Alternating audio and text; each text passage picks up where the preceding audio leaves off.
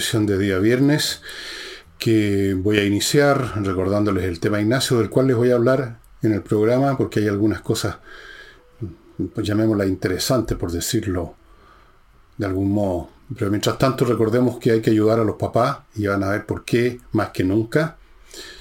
Eh, mandándoles algún dinero, lo que ustedes puedan, unas lucas, a la cuenta que está ahí. Ojalá lo hicieran todos los meses, porque este es un tema de largo aliento, no es una enfermedad que requiere un medicamento, una operación, un evento de salud, digamos, y se acabó el tema. No, no es así, lamentablemente. Esto, se lo he dicho muchas veces, pero me siento en la obligación de insistir por las razones que ustedes ya van a ver. Segundo, em, la escultora Laila Abilio está exponiendo, como les he contado, en Holanda 100 obras muy propias de ella, yo las conozco y los que han ido a la exposición también, hay gente que ha comprado, son obras muy bonitas, eh, de distintos materiales, muy creativa, muy versátil su, el arte de Laila. Y mm, en esta oportunidad, parte importante de la venta va a ir en apoyo de una organización que se dedica a ayudar a mujeres, especialmente mujeres muy jóvenes que están en problemas serios. El caso clásico es una niña de sectores muy modestos, que no tiene recursos, su familia no tiene nada y que quedó embarazada. Naturalmente el padre, si es que podemos llamarlo así, desaparece, no tiene ninguna peso en esta cuestión, así es que hay que ayudar. Pero hay otros casos también. El hecho es que esta fundación ayuda a mujeres que necesitan ayuda y parte de la plata que usted pague por la obra que se vaya a dar a su casa y que va a disfrutar toda su vida va a dar a esa organización. Y finalmente les recuerdo, amigos, la Unión de Amigos de los Animales, que está pasando por un periodo muy difícil, como tantas organizaciones, como tantas personas en Chile. Pero en este caso, ellos, de ellos dependen muchísimos animales que no tienen a dónde acudir, a dónde ir, a qué diario contarles su historia o, que a qué político visitar porque son perritos y gatitos que no tienen nada salvo lo que uno pueda hacer por ellos y en este caso lo que puede hacer por ellos la Unión de Amigos, los animales que los alimenta, los cuida, los sana cuando están enfermos. Son animales botados, animales que fueron encontrados. Algunos fueron perros vagabundos toda su vida. Otros un caso que es muy frecuente, son animales votados por sus familias, o sea, por quienes los compraron o los adoptaron en un momento dado. En, un momento, en otro momento dado les parece que les molesta, y no hayan que hacer con él, lo tiran como si fuera un juguete roto. Entonces hay que ayudar a la unión de amigos los animales y para eso lo más simple es hacerse socio y todos los meses pagar, automáticamente les descuentan una cantidad muy modesta. O usted, si no quiere hacerse socio, no quiere meterse en eso, puede por lo menos ponerse en contacto con la Unión de Amigos de los Animales, averiguar su cuenta bancaria y mandarles unos pesos. No cuesta nada. En cinco minutos usted ha hecho eso. Hay mucha gente que habla del amor a los animales y hay mucha gente que en verdad ama a los animales. Yo las veces que he salido a caminar en la noche, cosa que cada vez hago menos porque me cuesta cada vez más, me he encontrado no pocas veces con personas, una pareja, una mujer, un hombre, que están con un platito con granos para un gatito que sale de la, a través de las rejas de una fábrica, de un edificio, un colegio donde nadie le da pelota probablemente, o quizás sí, para alimentarlo. Salen de su casa para alimentar ese gato que no es de ellos. Eso habla muy bien de esas personas y hay gente que hace eso. Yo he visto varias personas pero es siempre es insuficiente. Eh, es insuficiente. Por eso que les llamo a ayudar a los amigos de los animales. Y ahora voy a entrar al tema que tiene que ver con Ignacio, como les dije, y que tiene que ver con uno que yo toqué acá, mm, hará unos dos programas atrás. Les dije que el Estado chileno era un Estado zombie, que no hace nada. Un Estado donde llega gente, se acomoda en una silla, en un sillón, se echa para atrás y no hace nada, o muy poco, o muy poco y mal, y luego están ahí porque llegaron, porque son amigos, son parientes, son camaradas del partido y necesitan vivir, entonces ahí tienen un muy buen sueldo en la administración pública y no aportan nada a la riqueza nacional, no producen nada. Cuando llegan a hacer algo es para poner obstáculos en el que hacer de los privados, eso es lo que hace el Estado normalmente. Cuando se trata de recurrir al Estado para que lo apoyen a uno, ya saben lo que pasa. Pregúntenle a la gente que hace cola en FONASA. Entonces, miren lo que pasó, y aquí tienen otro ejemplo de la inoperancia, de la, de la lentitud, de la burocracia, de la negligencia. Me llamó el papá de Ignacio y me contó que el año pasado ellos fueron a ver a las autoridades de salud, bueno, fueron a muchas reparticiones públicas, pero específicamente ahora me remito a cuando fueron al Ministerio de Salud, contaron lo que le está pasando a su hijo Ignacio. Ok, eso fue en noviembre. Había, no, no bastaba, parece que no se podía no querían, no tenían la determinación de hacer algo de inmediato tocando los botones del caso, sino que había que entrar en la maraña burocrática. Entonces la burocracia empezaron sus mecanismos a girar con esa lentitud digna de un reloj cucú y había que citar una comisión para estudiar el caso de Ignacio. Esa comisión tenía que reunirse en noviembre, momento en que el papá Joaquín de Ignacio estuvo hablando con el Ministerio de Salud en esa oportunidad. Recién en marzo, noviembre, diciembre, enero, febrero, marzo, se reunió la comisión, pero claro, habían pasado cinco meses y la guagua ya no tenía, ya era mayor, tenía más meses de lo que el reglamento determina que es el límite para ayudar. Entonces, ahora fue de nuevo al Ministerio de Salud y se entrevistó con doña Jimena Aguilera, que es la actual ministra de Salud. Y la ministra de Salud me contaba, Joaquín, el papá, eh, le dijo, sí, sabíamos que ustedes estuvieron aquí, pero fíjese, y le contó que la comisión, que las demoras, que la burocracia, no podemos hacer nada ahora. No hicieron nada. Si es que, si es que esa comisión se reunió en marzo, como dijo la doctora, o no sé si es doctora, la señora Jimena Flores, eh, Jimena Aguilera. Quizás no existió nunca, pero si existió, se tomaron seis meses para reunirse y ya era tarde. Ya había pasado la, la vieja, como dice. Se fue el bus, ya no se podía atender a, a Ignacio. He ahí otro ejemplo, si ustedes quieren, en miniatura, puntual, de nuestra administración pública, de este estado zombie tripulado y gestionado, o sea, no gestionado, por zombies. Por zombies. No hacen nada. Se tambalean. Y cobran a fin de mes. Eso es. Ese es el Estado chileno. ¿Para qué volvemos al caso? Voy a volver al caso de la empresa china que se fue. Pero les quería contar esto, esta historia pequeñita, que además es la razón por la cual con mayor fuerza los privados, que somos los que nos llamamos comité, ni, citamos a nadie, ni armamos una mesa, ni un conversatorio, como dicen los cíticos, sino que simplemente apoyamos o no apoyamos. Por lo menos en noviembre del año pasado le podían haber dicho el tiro, no, no vamos no tenemos plata, ya, chao, hasta luego. No pierda tiempo con nosotros. No, se le tramitó. Ahí estaba la familia de, de este bebé esperando a ver qué pasaba. No pasó nada, se perdieron cinco o seis meses. Afortunadamente estaba ya funcionando nuestra campaña y otras campañas, y nosotros no somos los únicos. No somos los únicos. Ustedes, yo, todos nosotros que nos ponemos, no somos los únicos. Me llamó y me contó esto en un tono resignado ya Joaquín, porque le ha tocado, él es un hombre de pocas palabras, bien así bien reacio a dar detalles, un hombre reservado, un hombre como cansado de todo lo que tenía, de todo lo que significa tener una guagua en esa condición y recorrer y recorrer el laberinto de una administración pública para que le salgan con esta patochada de que el comité que tenía que reunirse se demoró cinco o seis meses para decir no. No, no hay ayuda para Ignacio. Eso es. Eso es. Bueno, y a propósito de Sinovac, el señor Grau fue a la Comisión de Ciencias de la Cámara a dar explicaciones.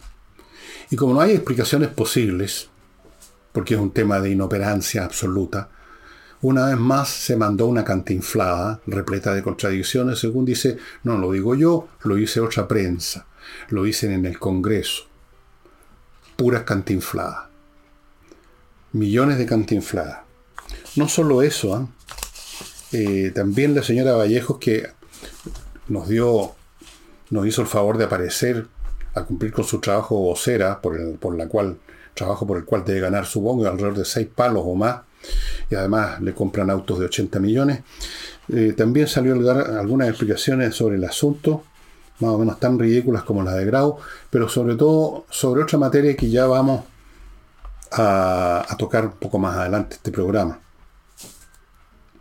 Em, yo no sé si vale la pena repetir o examinar una por una las palabras que se mandó en la comisión de la Cámara el señor Grau. Yo creo que no vale la pena. Yo creo que no vale la pena el señor Grau. Yo creo que no vale la pena el gabinete. Yo creo que no vale la pena el señor presidente. Lo que digan, me refiero a eso.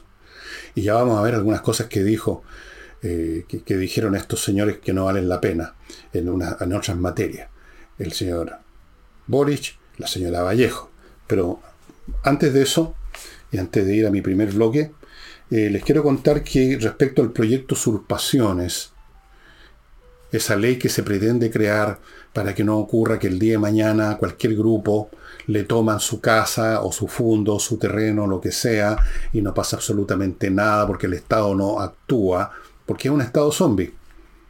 Bien, el Partido Comunista no apoya, no va a votar favorablemente con la idea de que las tomas, de que algunos tipos de tomas que ellos llaman no violentas sean sancionadas. Yo no sé qué es lo que tienen adentro el cráneo los comunistas, aparte de ese otro producto que no quiero mencionar, para que inventen este concepto contradictorio de toma no violenta. Querrán decir con eso, supongo que quieren decir que los que tomaron algo que llegan siempre en patotan. Una sola persona no se puede tomar nada, salvo un, trago, me imagino. Una sola persona no se puede tomar un fondo, ¿no es cierto? Una sola persona no se puede tomar ni siquiera una casa. Estas cosas se hacen en grupos numerosos. No necesitan llegar disparando. En algunos casos sí, por lo menos muestran, como en las películas muestran las armas. No necesitan. Es el, número, es suficiente ocupan el terreno, ocupan la casa. El en sí tomar lo ajeno es violencia. Violencia significa una acción contraria a los intereses del otro y que rompe la ley. No es necesario que haya un puñete, una patada, un balazo de por medio para que se pueda tipificar como violenta una toma. Piensen ustedes, estimado amigo, que llegan 10 o 15 personas a su casa, un día le dicen salga, váyase, saquen sus cosas, les damos 5 minutos para que saquen sus pilchas, porque eh, la coordinadora de, del campamento no sé cuánto va a ocupar su casa, porque nos parece que usted no tiene derecho y nosotros sí, porque somos el pueblo. ¿Qué hace usted? Si supongamos que se trata de resistir, no sé, usted probablemente no tiene armas si llega a tener un arma, cuidado, porque entonces usted es el, acusado de, de, un arma. ¿Cómo, ¿Cómo resiste? ¿Dando puñete a 10 personas o a 15? ¿Sabe usted que no puede? Lo sacan, pues. Se tiene que ir. Lo sacan en pellones. O usted se va sin que le den empellones porque si no se los van a dar. O sea, se produce una situación totalmente violenta. Pero según el Partido Comunista, como no hubo disparo, como no hubo cuchillazo, entonces fue una toma no violenta, le falta decir pacífica, y por lo tanto no amerita sanción. Esto es abrir la puerta para que se destruya automáticamente la propiedad privada. Porque la toma puede ser incluso el día de mañana de otra cosa. Podrían la toma puede ser la toma de su auto.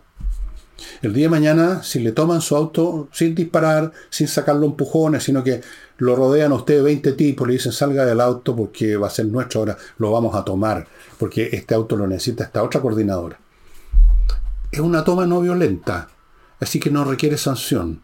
En otras palabras, el robo, si usted lo ejecuta sin disparar, sin acuchillar o sin darle un palo en la cabeza a alguien, eso ya no es un delito, porque es una toma no violenta. Y detrás de eso, por supuesto, inmediatamente se va a decir que hay razones políticas, humanas, pueblos originarios, eh, los desposeídos, los compañeros pobla, todos tienen derechos que usted no tiene, porque usted es un miserable burgués, usted tiene una casa, usted, tiene, usted come todos los días, usted tiene alguna prosperidad mínima que sea, usted trabaja, usted es un ciudadano que paga impuestos, o sea, usted es una basura, vale mucho menos que los que le van a tomar su casa, su auto, lo que sea. Pero si lo hacen sin violencia, recuerde, no merecen ningún castigo. Ese es el Partido Comunista y los otros, los otros que lo, que lo siguen y que no son pocos, ¿no? El Frente Amplio completo piensa más o menos del mismo modo. Pero ahí, por supuesto, si usted reúne los, los cerebros de todos los miembros de toda la secta del Frente Amplio, tal vez junte suficiente cerebro equivalente al de una laucha, más o menos. Bueno. Em, fuera de eso, en este tema importante, no apareció la señora Vallejo para dar las explicaciones o dar la opinión del gobierno. Ella es la vocera del gobierno, no se apareció. Porque como ustedes saben, la están cuidando. No la meten en la pata de los caballos. No la meten en temas puntúos en que pueda ella hablar de más o hablar de menos o decir algo que no le gusta a la gente. O sea, no sé qué cosas que diga la señora Vallejo le gustan a la gente. Y ustedes saben que es candidata presidencial, pues, si no tienen otro en la izquierda. La Vallejo no tiene ningún mérito salvo su atractivo físico porque es buena moza. Fuera de eso, no, no sé, no sé qué podríamos decir a su favor. Es obediente y disciplinada comunista. Eso debe ser un mérito para el, para el Partido Comunista. No sé si eso es un mérito para el resto de los chilenos. El hecho es que no tienen nada más, no tienen nadie más. Entonces es uno, por lo menos es uno eh, de los números puestos para una candidatura. A ver si, a ver si repite el numerito que se mandó cuando era dirigente estudiantil y no había, y había, pero verdaderamente millones de estúpidos que yo conocí algunos personalmente, uno era amigo mío, enamorados de ella, enamorados porque era linda y los ojos en blanco y la educación eh, gratuita y de calidad y era toda esa cosa tan idealista, tan, tan épica, ¿no? Entonces cayeron como idiotas montones y piensan que tal vez pueda repetir el numerito del encanto, el encantamiento, por no decir la, la, hipnosis de los tarados, que no cuesta mucho hipnotizarlo. Ustedes saben, le hace así y ya caen, caen dormidos. Bien. Se hizo humo. Se hizo humo completamente. Y ahora voy a mi primer bloque, amigos. Que lo inicio con mi clima, que les recuerda que vienen temperaturas tremendas este verano, igual que pasó en el hemisferio norte. Que hay un pack de verano en que ellos ofrecen los equipos Prime con eh, un servicio completo, instalaciones con garantías de 5 años, mantenimiento, plan, todo a precios especiales, lo mejor. Les recuerda que esta es una empresa muy exitosa, lleva 7 años en el mercado, es un mercado bien competitivo y ellos han ganado dos premios. Tiene planes especiales de financiamiento para empresas donde ponen, instalan no uno o dos, sino que muchos más equipos. Y bueno, les dice, aprovechen ahora que hay descuentos. Y no espere que estén todos, cuando lleguen esos calores, todos llamando a la empresa, y por lo tanto el asunto se va a demorar, se va a formar una cola más larga que la de FONASA, y usted se va a quedar quizás sin esta climatización. Fuera de eso, y esto es una especie de, de besito que les da la compañía a los que compren su equipo. Eh, si usted compra un equipo, le van a regalar un libro mío, creo que es La Torre de Papel. Ellos hicieron ya la adquisición de nosotros, eh, firmados, todos los libros firmados dedicados por mí. Si compra dos equipos o más, ahí va este. Este que tiene adentro fotos muy bonitas. Es un libro muy bonito. Ustedes saben, ya estoy haciendo la segunda edición, les he contado de eso. Es un libro muy bonito, también dedicado para los que compren dos equipos o más. ¿Por qué hacen esto? Según me decía el gerente, porque ellos se sienten contentos, les ha ido muy bien, sienten que no que quieren también hacer otras cosas, eh, les gusta lo que yo hago, qué sé yo, y quieren hacer este regalo a las personas que compran. Eso es el argumento de ellos me parece muy bien, por supuesto. Continúo, amigos, con seguridad y accesos. La empresa que se dedica a controlar el acceso a edificios y condominios, que es la parte crucial.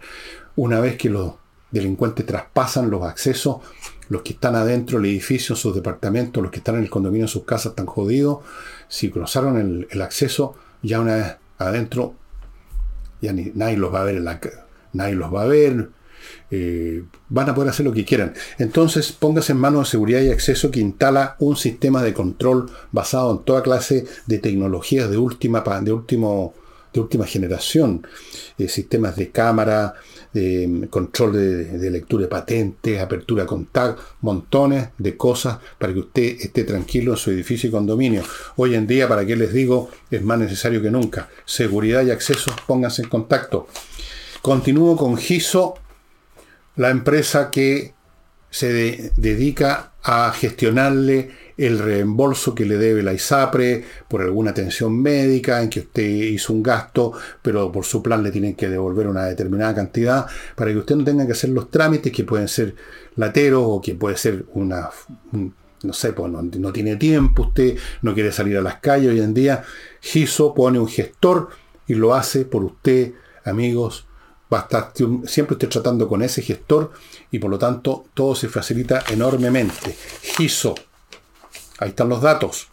Continúo con la Academia de Inglés, entrenainglés.com, profesores de inglés, clases online y ahora ofreciendo un paquete de 24 clases más, más 4 clases de conversación, para que afine lo que aprendió, de modo que usted salga, y esto es garantizado, con una base de inglés suficiente para batírselas bien y para construir, si usted quiere, uno puede estar toda la vida, lo sé por experiencia, nunca uno termina de aprender un idioma.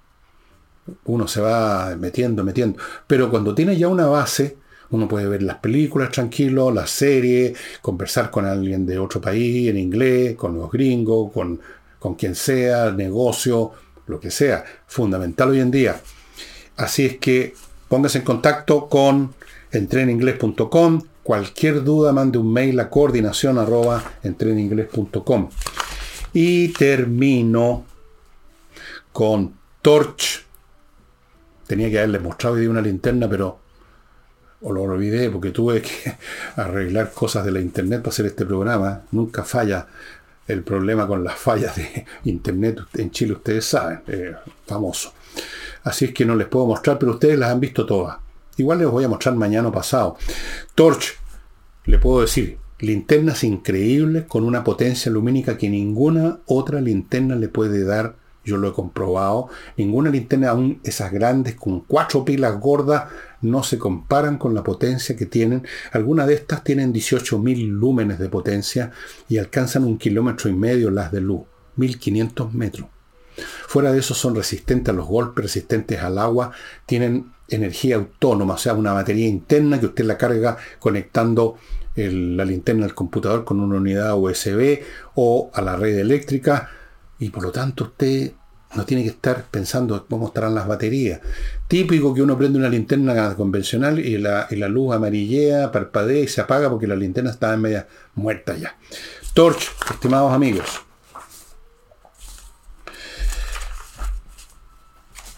El tema de las excepciones tributarias para la primera vivienda, para la vivienda en que uno vive, para la casa suya, su apartamento, eh, no sería para todos, lo cual me parece bastante raro. Incluso los republicanos, que fueron los que iniciaron esta idea, dijeron que em, quienes dijeron textual, quienes tienen mayor capacidad económica deben seguir pagando, deben seguir contribuyendo. Yo lo encuentro raro. Yo encuentro raro que una disposición constitucional no considere a todas las personas por igual como ciudadanos. Más que una ley, la constitución no puede estar haciendo diferencias entre ciudadanos con más o con menos plata según cómo lo defina alguien. ¿Qué es lo que es una persona con mayor capacidad económica? ¿Quién pone esa, el umbral? Hay que ganar, si uno gana dos palos al mes, eh, ya tiene una capacidad económica como para pagar 500 lucas cada tres meses de, de contribuciones, por ejemplo, o más. ¿Cuándo, ¿Y por qué esta, esta separación entre ciudadanos, no voy a decir de primera y segunda clase, sino que de primera, de, con capacidad económica, según alguien lo defina, y sin tanta capacidad económica? Esto me recuerda las democracias censitarias del siglo XIX en Europa, cuando en una época por largo tiempo la capacidad de voto estaba asociada a la capacidad económica. Usted tenía que demostrar un ingreso X al año para tener derecho a voto. Eso se llama democracia censitaria, basada en censo monetario, en censo económico. Aquí vamos a tener una constitución censitaria entonces, en lo que respecta a las contribuciones. Si usted es una persona con capacidad económica, según lo defina no sé quién, entonces usted tiene que pagar. Si no, no. Me parecería todavía aceptable jurídicamente si esto fuera meramente un tema de ley, porque las leyes hacen diferencias. Por ejemplo, los, temas de en, impuestos. Los que ganan más pagan más, ¿no es cierto? El, qué sé yo. Algunos no pagan nada, digamos, impuestos directos, porque indirectos todos pagamos el, IVA.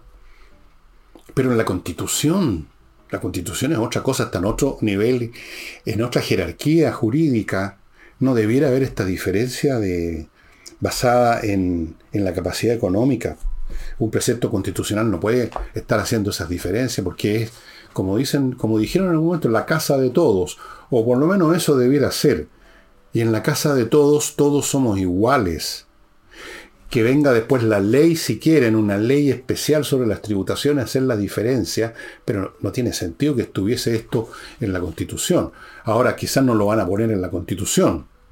Pero entonces, ¿para qué, para qué están hablando de eso? Déjenlo para más adelante. Ahora hay que recabarse a la Constitución. O lo dicen para tratar de, de con la izquierda, para ganar votos ahí, entonces tirémosle esto de que no, si los ricos, los ricos, los burgueses asquerosos van a pagar igual contribuciones.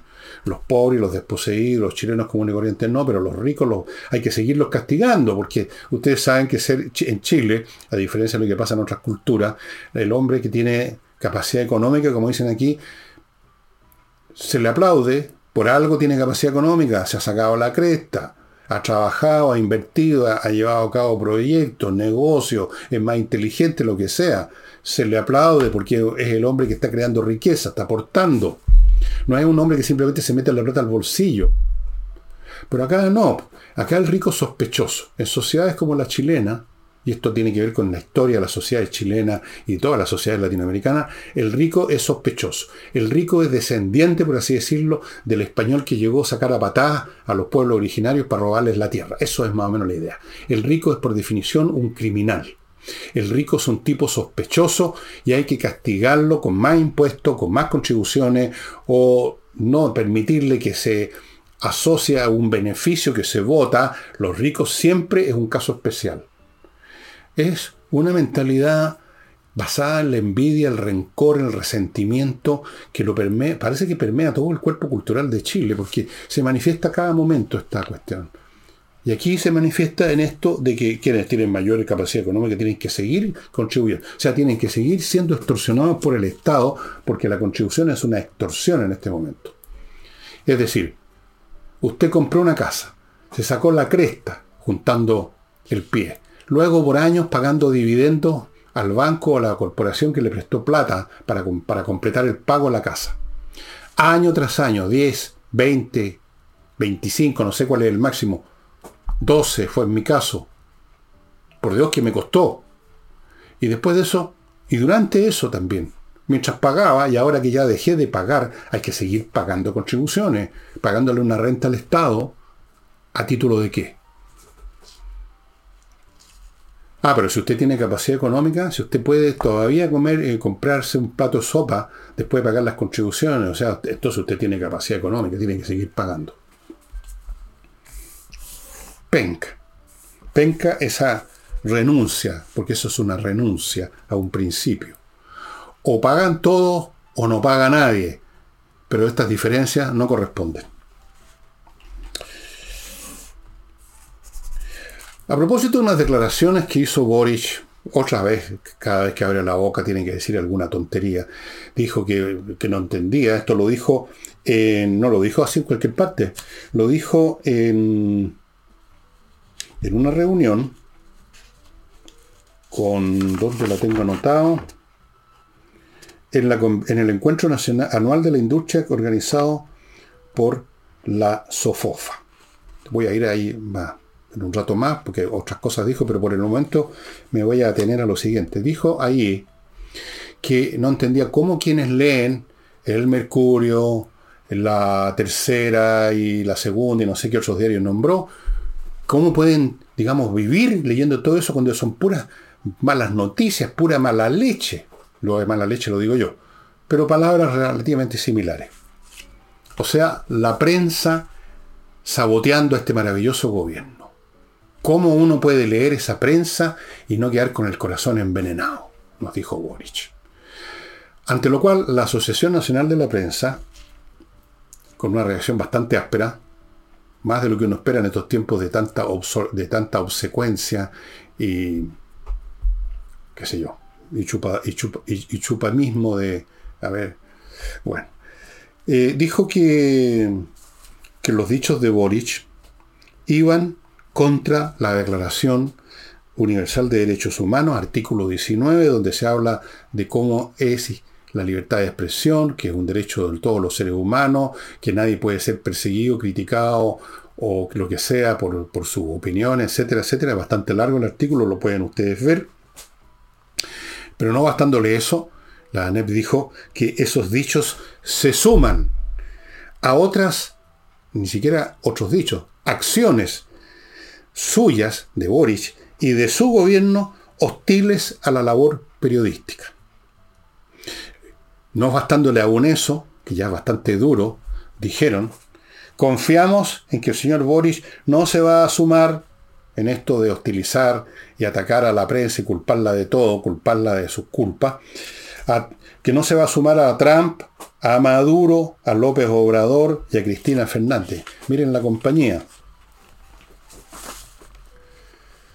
Entonces, en algún momento, en otra instancia, aquí aparece la señora Vallejo, la próxima candidata presidencial del Partido Comunista, y los tontones que se alíen con el Partido Comunista, ahí podemos suponer que va a estar el Partido Socialista, eh, la democracia cristiana, por supuesto, sea los restos mortales, la democracia cristiana, etc.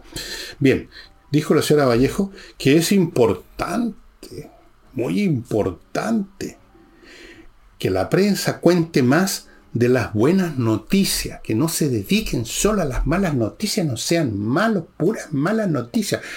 Dedíquense a las buenas noticias. ¿Cuáles buenas noticias, señora Vallejo? a ver, denos un ejemplo de buenas noticias. Ella trató de dar ejemplos. Y miren los ejemplos que dio. Los panamericanos, que me tienen llena de orgullo. ¿Y en qué sentido los panamericanos es un mérito de este gobierno? ¿Quién fue el que candidateó a Chile para los Panamericanos? No fue este gobierno.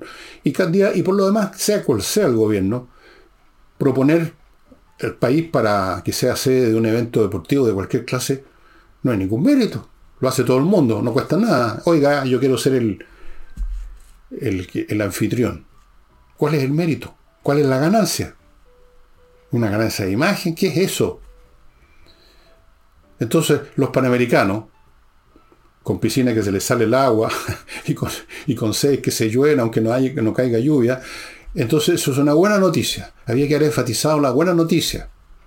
Y si acaso las buenas noticias, según la señora Vallejo, consisten en que tal o cual deportista sacó una medalla de oro o de plata, eso es un mérito del deportista, no un mérito del gobierno. Claro que no es el único gobierno que se quiere siempre arrogar los chufos los deportistas, eh, los panamericanos. Y después dijo algo todavía peor dijo, por ejemplo, las cosas buenas que pasan en las regiones. A lo mejor en Atacama, donde hace 60 días que no hay clase, hay como 30.000 estudiantes sin clase porque los profesores simplemente no pueden hacer clase en colegios que se están cayendo a pedazos, con los baños inservibles, etc. No, no hay condiciones físicas para hacer clase y están parados hace casi 60 días y por lo tanto están sin estudios en este país donde ya la cuestión del estudio, o sea, la educación te murió. Eh, eso quizás sea una de esas buenas cosas que pasan en regiones. O tal vez la señora Vallejo se está refiriendo a la macrozona sur, donde la CAM, donde la CAM y otras organizaciones se convirtieron en los gobernantes, con mano armada, a mano armada. O tal vez se refiere a la ciudad de Porvenir en el extremo sur de Chile que va a clotar completamente porque una pesquera, una salmonera, fue apretada por todos lados de tal manera por el Estado que simplemente están en quiebra. Y se cierra. Y quedan en, se va a la cresta toda, digamos, la actividad económica de porvenir. A lo mejor esa es la buena noticia. Supongo que quizá una buena noticia para los pescados, para los salmones, no sé. ¿Qué piensan los salmones? No, lo, no, he hablado con ellos. No tengo espía entre los salmones. Entonces, ¿A qué buenas noticias se refería la señora Vallejo? Yo le quiero decir a la señora Vallejo que a la prensa le encantaría, porque vende más, así, ¿ah? de repente una cosa buena, positiva. Eh, ¿A quién no le gusta? Eh, pero el problema es que no hay, no hay buenas noticias, señora Vallejo. Eh, lo de los panamericanos, ya, ya dije, ya no es una buena noticia, no es nada. No es nada. Es un evento deportivo y punto. Y los triunfos que pueden tener los atletas chilenos no son del gobierno, son de los atletas chilenos. Entonces, ¿qué? Eh, eh esto las cosas buenas que pasan en regiones, esa fue la parte chistosa. Yo no sabía que Camila Vallejo, que es tan seria al nivel casi de la pedantería, tenía sentido el humor después de todo, pero parece que sí. Bueno, vamos a otro bloque, amigos. Ténganme la amabilidad de recordar que todas estas cosas son útiles para ustedes, para ustedes. Aquí no estoy promoviendo ningún producto que no sea necesario ahora o mañana más tardar. Como por ejemplo, si usted tiene una empresa, ¿cómo que no necesita expertos para que le vean su contabilidad y el tema de la tributación? Claro que necesita. Y para eso está tu asesoría tu asesoría tributaria una serie de profesionales, un equipo multidisciplinario que le dejan al día su contabilidad ordenada, ven los temas tributarios, los balances, planifican la cuestión tributaria, son muy importantes para las empresas porque pueden tributar de muchas maneras, como las empresas saben, automatizan reportes, hacen un montón de cosas que usted puede averiguar cuáles son esas otras cosas entrando a el sitio de tuasesoriatributaria.cl. Continúo con kmmillas.cl, usted ya sabe, esto es un tema ya no para empresas, sino que para individuos que han viajado, han acumulado millas, se sienten muy contentos y a veces no saben que las millas de repente desaparecen, las empresas les dan un tiempo de, vida y después reset, chao, y usted se queda sin nada. Si no las va a usar, por lo tanto lo más inteligente es ir a, a ¿cómo se llama? a kmmillas.cl y venderla ellos se las compran a buen precio y ahora subieron los precios, están pagando aún más. Y termino con compreoro.com. Ahora aquí usted que tiene que comprar en compreoro.com oro y o plata en lingotes, el metal, los metales preciosos como tal, casi 100% de pureza certificado por la Universidad Católica. ¿Cuál es la gracia de tener oro y plata? La gracia de tener oro y plata es que son valores intrínsecos no dependen de las fluctuaciones a veces delirantes de la bolsa, en virtud de las cuales de repente un papel que lo hace usted propietario de X acciones no sirve ni para ni eso. Se pierde completamente. El oro y la plata nunca pierden valor, son valor en sí mismo. El oro es un metal precioso, la plata también, siempre han valido, siempre han sido considerados valiosos, siempre hay interesado en comprarlo. Es una buena póliza de seguro tener aunque sea parte de, su, de sus recursos monetarios, tenerlos no como moneda, sino que como lingotes de oro y plata. Em, bueno, vamos a otras cosas que, dijo Boris, aparte de esta tonteta, tontería de que cómo es que alguien puede leer la tercera o el Mercurio y no envenenarse con tantas malas noticias, eh, porque no se han enterado las buenas noticias que dice que existen en regiones, según dice la señora Valle. Pero Boris no se quedó contento con eso, porque siempre quiere más, quiere impresionar al mundo y realmente lo impresiona. Y entre otras cosas dijo, a propósito de impresión, dijo que era impresionante, impresionante la disposición que hay para invertir en Chile. En, efecto, es bien impresionante cómo no hay ninguna disposición para invertir en Chile. Porque la disposición puede ser para invertir o para no invertir. Para no invertir parece que, por lo que hemos visto con... Bueno, no es solo Sinovac, no se creó que hay otras empresas que ya se le olvidó a ustedes que hace un par de meses, una empresa que tenía que ver con el hidrógeno verde, me parece que se mandaron cambiar. Claro, así es que, y no sabemos de aquellas que nunca supimos que alguna vez habían pensado en sus reuniones de directorio en Manhattan, Estados Unidos, invitamos en Chile, pero después con lo que ha estado pasando dijeron, no, de eso no tenemos idea. Pero él dice que es impresionante la disposición que hay para invertir. Por eso que todos los días llegan inversionistas, como ustedes pueden, pueden constatarlo, ¿no es cierto?, con solo leer la, la prensa. Y, por supuesto, repitió varias veces una frase que ayer en la conversación con Nicole ella destacó que parece que le gusta mucho decirla a Boria, más allá de las diferencias. es otra de estos legos verbales que tiene en su baúl de las frases. Más allá de las diferencias. Entonces, más allá de las diferencias, yo ayer comenté y lo comento ahora de nuevo, más allá de la, ¿qué es lo que hay más allá de las diferencias? Es como decir más allá de la galaxia, más allá de... ¿Qué es lo que hay más allá? ¿Qué es lo que hay en el más allá? o usted tiene diferencias con alguien o no las tiene.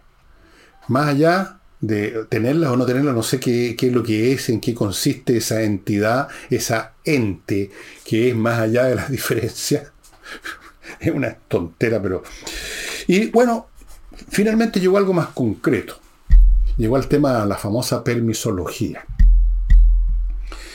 y dijo que estaba tomando una serie de medidas, salvo en el campo ambiental, que es donde hay más, donde hay más permisología, lo cual me recordó esa famosa historia del, tipo que para resolver el problema que tenían en, el, en, el, en Valparaíso de cómo desembarcar un elefante, y no hallaban cómo hacerlo, si ponemos un puente, si hacemos...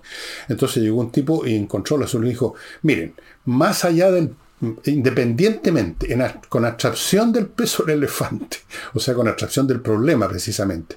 Bueno, con abstracción del problema, que el tema ambiental en gran parte, se va a dedicar a resolver esto, dijo, y habló de que se están tomando medidas o que se tomarían, cosa que no le creo, creo que siempre anuncia cosas que no se hacen, o que se empiezan a hacer y se estancan a los dos pasos en este laberinto crecido, canceroso, que es la burocracia, a la cual la ha hecho aumentar aún más el señor Boric, eh, para disminuir en un 30% la permisología. Si acaso se lograra eso, es insuficiente nomás. ¡Insuficiente! Disminuir en un 30% que yo creo que no va a ocurrir, va a aumentar, porque van a crear otra organización burocrática para estudiar cómo eliminar la cuestión burocrática de la permisología. Eh, otra instancia burocrática más, otros compañeros de órbita y bigote a estudiar el tema. 30%, supongamos que lo lograran. Significa que queda un 70%. Ahora, hagamos un poquito de matemática elemental. Los promedios de espera de una empresa, ah, tomando también los promedios de empresa, para que desde el momento que presentan el expediente con el proyecto, a la primera ventanilla de la permisología, el promedio de espera son más o menos entre dos años y medio. Eso significa, pongámosle para redondear, 30 meses. 30 meses. Descuéntele usted el 30%. 30 meses, el 10% son 3 meses, el 30% son 9 meses. Eso significa que todavía usted tiene que esperar 21 meses. Too much. Casi dos años elemental, ¿no? Esto no es ni siquiera matemática, esto es aritmética de, primero básico. No es suficiente. Pero este señor no entiende nada de economía. no entiende cómo funcionan las inversiones, no entiende cómo, cómo un inversionista consigue y en qué condiciones consigue y con qué plazos tiene que operar con la plata que consigue, cómo conseguirla, no es un tema de 21 meses. Las inversiones tienen que ser más o menos rápidas. Entre el momento en que se pensó hacer una inversión y el momento en que se empieza ya a iniciar, aunque solo sea en el escritorio con los planos, no puede transcurrir más de seis meses y menos. Si no, la cosa es inviable. Se empieza a demorar demasiado, empiezan a cambiar los costos, empiezan a cambiar, empiezan ya se están pagando lo, quizá el, el, crédito que se pidió, porque hay que pedirlo con una cierta anticipación, y no lo dan justo el día que empiezan las obras. Es complicado, señor Boric. Pero como usted nunca, no, digamos, ha formado una empresa, sino que ni siquiera ha trabajado en una empresa, no, no ha trabajado en su vida en nada, no tiene idea. Entonces cree que si llegara mañana a disminuir en unos pocos meses un asunto que de todas formas toma años, cree que con eso se resuelve el problema. No. Señor Boris, a grandes males, grandes remedios. Si usted quiere realmente demostrar de que no soy tan ultraizquierdista, que me interesa el crecimiento, elimine la permisología en un 90%. Punto. Por último, porque en este momento vivimos una situación económica crítica. Ustedes dirán, es que es mucho, van a, sacarse eh, procedimientos de chequeo y de control y de regulación que son necesarios. Puede ser, fíjense. Pero cuando hay urgencias, usted aplica remedios de urgencia y cuando se resuelve la urgencia, usted quizás empieza a reconsiderar todo. Dice, bueno, sacamos el 90%, ahora empecemos a disminuir esa sacada, empecemos otra vez a agregar algunas regulaciones, pero hasta cierto tope, porque en realidad ya las cosas están andando y podemos, podemos darnos el lujo de instaurar otras instancias de regulación, pero igual sin que nos pasemos de la raya y llegamos a la situación anterior. Ese es el racionamiento de una persona inteligente entender cuándo se vive una situación crítica que requiere, por así decirlo, una operación crítica. Cuando llega una persona con una herida en que están saliéndole la sangre a chorro en la posta, se dedican a curar la hemorragia, no están preocupados de que además esta persona tiene, tiene no sé, a ver qué, tiene una uña encarnada, van a lo central, van al buque madre, señor Boric. Se resuelve el, el problema principal, se, hace, se, se tienen prioridades, y en este momento una de las la prioridad de Chile es que la gente encuentre trabajo. Para que la gente encuentre trabajo y tenga un ingreso tiene que haber empresas que funcionan y tienen que haber inversiones para más empresas. Y si eso significa eliminar, no sé, el 90, dije yo como una metáfora, pongamos que sea el 80% de la permisología, que mucha de la cual además es completamente inútil, por lo tanto no se está perdiendo nada en términos de regulación. Son regulaciones, son organismos que tienen un interés creado en subsistir y en generar problemas y en encontrar dificultades y pedir más papeles y pedir más gestiones porque quieren seguir existiendo y cobrando su sueldo a fin de mes, pero que en realidad no están aportando nada desde el punto de vista ya sea de la regulación del medio ambiente o de cualquier otra cosa. No puede ser que cada proyecto aquí tenga que pasar ahora por esas consultas ciudadanas. ¿Qué es esa estupidez, la consulta ciudadana? ¿Cuál es ciudadano? ¿Y en qué caso realmente vale la pena? O, piensen ahora lo que está pasando con el litio. En el, litio se excava en medio de la nada, en el desierto. Ahí están los salarios del litio. Ahí no hay ninguna agricultura ni, ni instalaciones de vivienda o ciudades u otras actividades que podrían significar, podrían ser dañadas por la extracción del litio. Y sin embargo hay que hacer una consulta ciudadana. Ustedes ven el grado de imbecilidad que reina en esto. Entonces, no basta con prometer que además no se va a cumplir lo del 30%. No se va a cumplir y se necesitaría cumplir con el 80 o el 90% hoy día.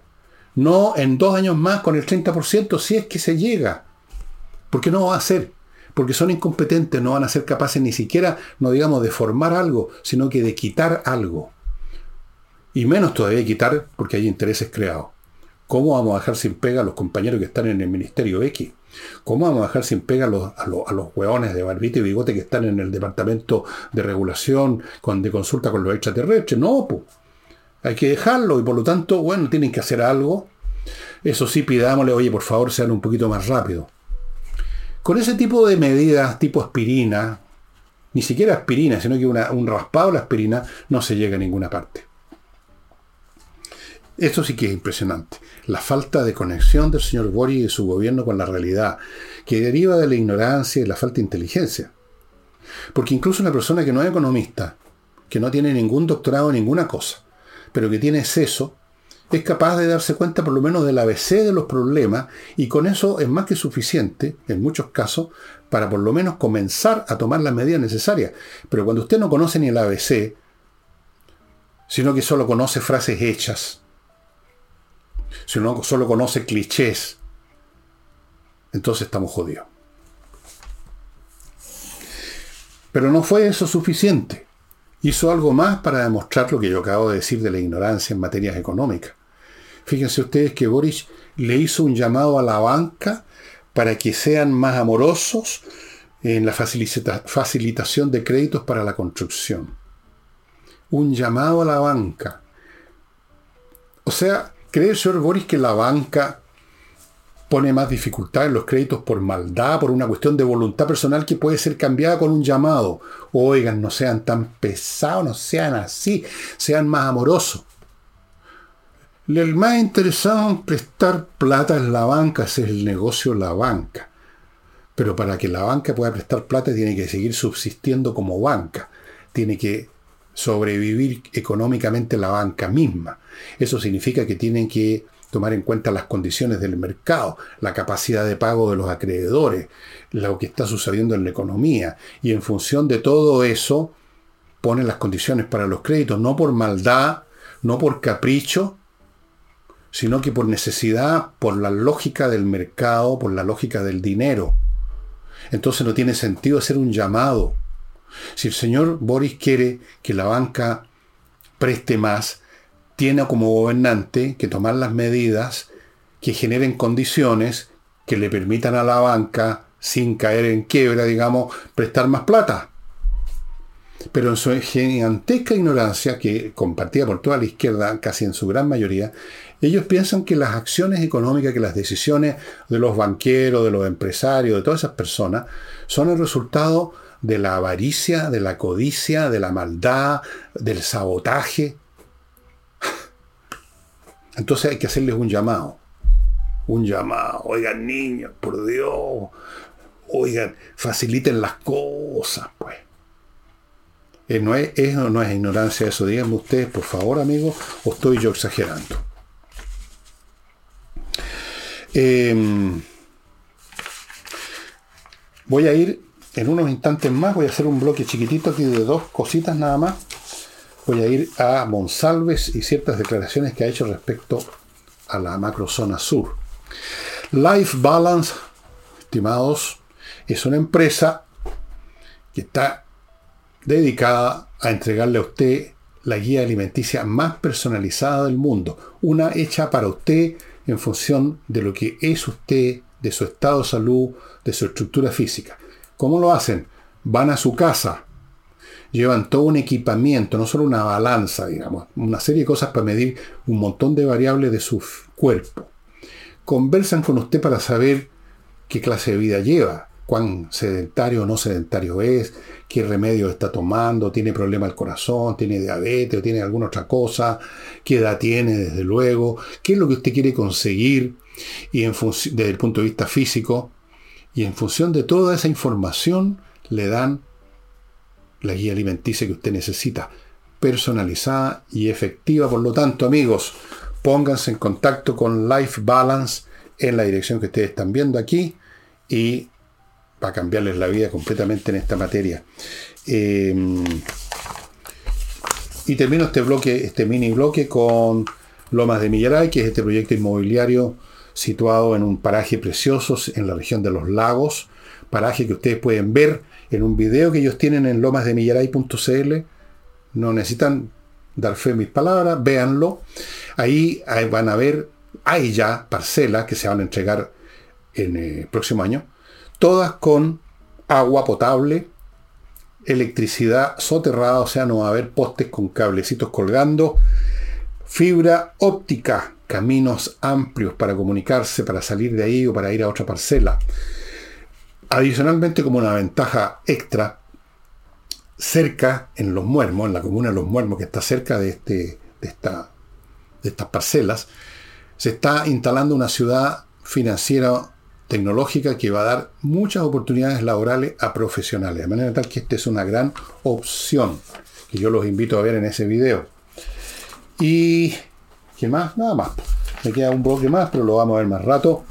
Bueno, el señor Monsalves, sub del interior, dijo que se podría desescalar, o sea, disminuir, reducir, quizás eliminar, el estado de excepción debido a la baja sustancial de la violencia. Wait a minute. Hay dos posibilidades acá. Una, que el estado de excepción nunca ha servido para nada, por la manera como está implementado. Esto lo hemos conversado acá un millón de veces. Y por lo tanto, no se puede desescalar lo que nunca escaló, lo que nunca tuvo efecto en, la realidad. Usted desescala aquello que está surtiendo un efecto, que está generando un cambio, una acción en el medio ambiente, y usted quiere disminuir el grado de esa acción, entonces desescala. Pero no se puede desescalar algo que nunca escaló. Eso en caso que usted considere que el estado de excepción no cumplió ninguna función. Pero si el estado de excepción ha cumplido una función, ha sido precisamente la función de hacer disminuir la violencia. Y por la misma razón entonces, si usted desescala, esa violencia va a volver, pues. Pero sí, es cuestión de lógica elemental, señor Monsalve. Él dice que en algunas comunas, hay muy poca o ninguna violencia y que por lo tanto ahí no debiera haber estado de excepción. Pero yo no veo cómo puede hacerse un estado de excepción parcelado por comuna. Me parece algo muy curioso, muy raro. Los estados de excepción por la naturaleza misma de lo que significan en términos de despliegue, incluso si no hacen nada, pero por último se instalan en algún lugar, tiene que ver con ámbitos mayores que una comuna o no comuna. No puede haber estado de excepción en la comuna de Ñuñoa y estado de no excepción en Vitacura y no, ¿no es cierto que es una cosa que no tiene pies ni cabeza? Pero además está este, esta cosa que les he dicho al principio. O sea, si el estado de excepción no estaba funcionando, no se puede desescalar, o sea, da lo mismo, nunca escaló. Si estaba funcionando, estaba funcionando precisamente para disminuir la violencia y por lo tanto si usted lo saca y lo desescala, va a volver a crecer la violencia. Mire qué simple. Si usted abre una llave de agua, sale agua. Si la cierra, deja de salir. Eso lo entiende el señor Monsalve, supongo. Y vamos a Argentina ahora, amigos, porque ahí es un tema que ha sido de interés nuestro en este programa y con la Nicole y de interés de ustedes, yo creo también, eh, especialmente por el, por el color que le puso a la disputa el señor Milley. El señor Milley, que es un ultraliberal, un ultraderechista, ultra es una palabra que le encanta a los periodistas, ultra, ultra, ultra. El hombre es muy liberal, digámoslo así, el hombre no cree en el Estado, piensa que el Estado ha sido una, una maldición para Argentina y detesta a los políticos y las transaca y todo. Pero miren ustedes, yo les dije aquí que muy probablemente no iba a ser presidente Milei, pero que si lo llegaba a ser se iba a encontrar, se iba a topar con la realidad y no iba a poder hacer nada. Bueno, les quiero contar que ya se está topando con esa realidad. La realidad se está encargando de demostrarle a Milei que una cosa es con, es o son guitarra. Resulta que se juntó en la casa de Macri con un montón de políticos, entre ellos uno de sus adversarios, la señora Bullrich. Con la señora Bullrich intercambiaron toda clase de insultos. Lo menos que le dijo Milei a la Bullrich durante la campaña era que había sido una montonera tiradora de bombas y que tenía las manos manchadas de sangre. El estilo Milei. No tengo idea si tiró bomba y tenía las manos manchadas de sangre, pero se dijo, se dijo eso y la Bull debe haber dicho alguna otra cosa por el estilo. Entonces se encontraron y se perdonaron mutuamente y está claro que esta reunión fue para ir viendo el apoyo que Bullrich le daría, o sea, que le va a dar a Milley.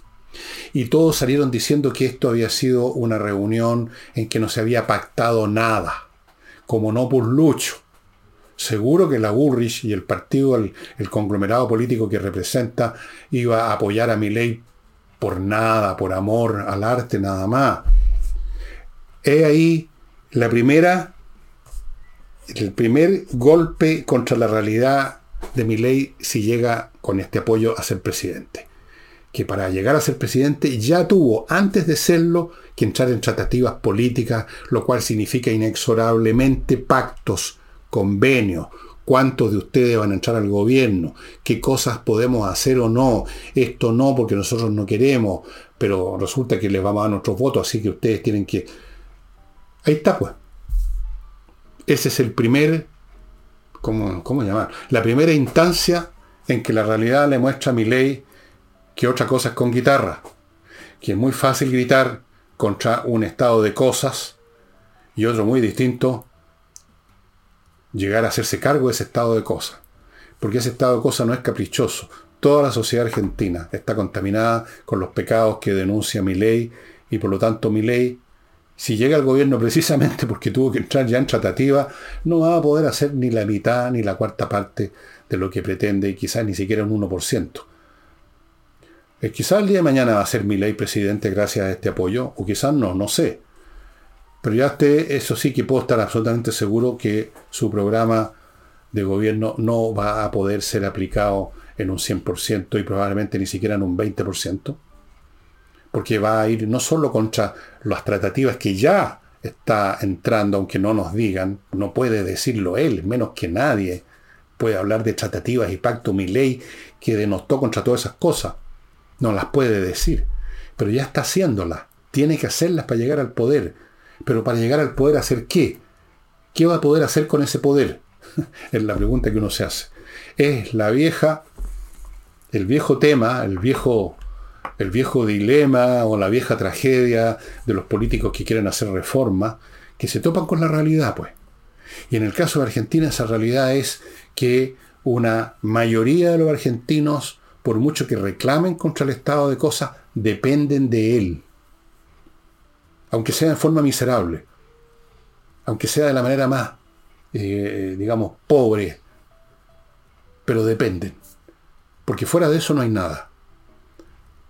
Porque los seres humanos no pueden esperar que las cosas se arreglen el día de mañana después de un tiempo de esfuerzo. Y nosotros, mientras tanto, ¿qué dicen ellos? Bueno, em, una buena noticia para los que están interesados en el libro de Stanislav Andreski. Yo ya lo entregué hoy día, lo revisé, lo entregué para que lo...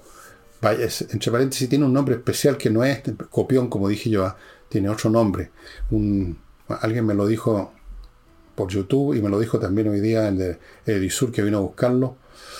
Tiene otro nombre, pero da lo mismo. El hecho es que muy pronto lo van a tener eh, disponible, entiendo, de, de varias maneras.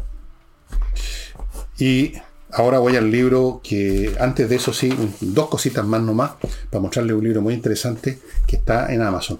Edisur, a propósito de Stalinal Andreski, su local está en Compañía 1025. Excelente título. Pronto va a estar Parasitismo y su versión en América Latina de Stalinado Andreski, un libro que les va a cambiar su manera de pensar y de ver. El parasitismo intrínseco a toda actividad humana, pero que en algunos casos llega a ser tal su grado de desarrollo que simplemente define una sociedad en su conjunto. La define. El caso de Argentina, entre paréntesis. El análisis de Stalinado Andreski está lleno de datos que ya están obsoletos porque este libro de los años 60 del siglo pasado, y por lo tanto cuando habla de un, el ingreso de tal país, ya por supuesto esa cifra no vale, pero sus argumentos siguen siendo absolutamente vigentes. Ya lo van a ver. Edisur, muy pronto ahí. Y termino con Hey, el corredor inmobiliario más rápido de todo el oeste, amigos, el hombre que vende en Chile propiedades inmobiliarias Así que si está por ahí usted medio lateado de esperar que el corredor en que lo tiene ahora no pasa nada, lléveselo a Ángel Hey. El libro que les voy a mostrar se encuentra en Amazon y es la segunda parte de dos. Son dos libros, les voy a mostrar el segundo solamente. El primero se los mostraré más adelante.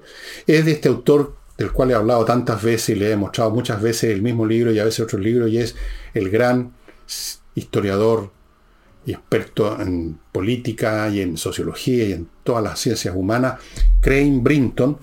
Y este es el libro que es una edición muy vieja que yo compré en Ave Books, que se llama The Shaping of Modern, the Modern Mind, o sea, la manera como se formó la mente moderna, que es un estudio desde Lutero en adelante de cómo se va, se fue desarrollando el pensamiento moderno de Occidente, de Occidente.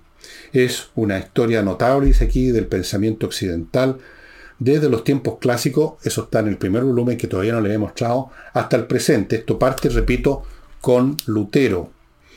Eh, parte con, no tanto con Lutero, parte con lo que él llama el humanismo, pero yo le puse Lutero porque es uno de los personajes importantes en este cambio. Eh, es un libro muy interesante.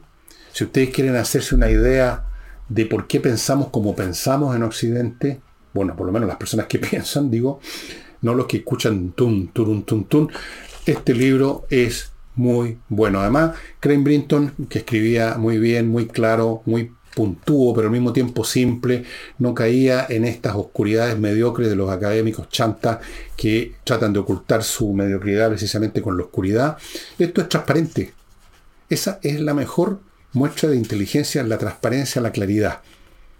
Y eso es lo que ofrece Crane Brinton en este libro. Naturalmente que ustedes van a encontrar en, Amazon un libro que está menos estropeado que este que tengo yo, que ya era viejo cuando llegó a mis manos y luego mis manos, a pesar de que yo los cuido lo más que puedo, igual se van, se van desarmando, sobre todo estos libros. Pero el que eh, van a encontrar en, Amazon, eh, hay unos tapaduras, así que se los recomiendo a las personas que les gusta este tema de cómo se desarrolla el pensamiento a lo largo de la historia humana estos libros de Crane Brinton y específicamente este les va a gustar. Y eso sería todo por hoy. En una de esas, en una de esas, si me atrevo, pagando el precio que los que hacen comentarios negativos después digan que yo soy un patúo, que me meto en cosas que me quedan grandes. Sí, yo me meto en todas cosas que me quedan grandes, pero no importa, hago el intento. En una de esas me meto en ver dos o tres siquiera puntos clave en el desarrollo del pensamiento eh, occidental y si es que existe esa entidad llamada pensamiento occidental en primer lugar, no sé si hoy en día existe todavía. Existió, pero no sé si sigue existiendo, porque en este momento lo que estamos viendo es precisamente una situación de desplome, no solo del orden mundial, como dije en un programa, sino que con ello también de los sistemas de pensamiento, de los paradigmas mentales de nuestra civilización. No sé, tal vez haga eso, tal vez no, ya lo veré. Mientras tanto, les digo Muchas gracias por su atención. Nos estamos viendo mañana sábado. Chao.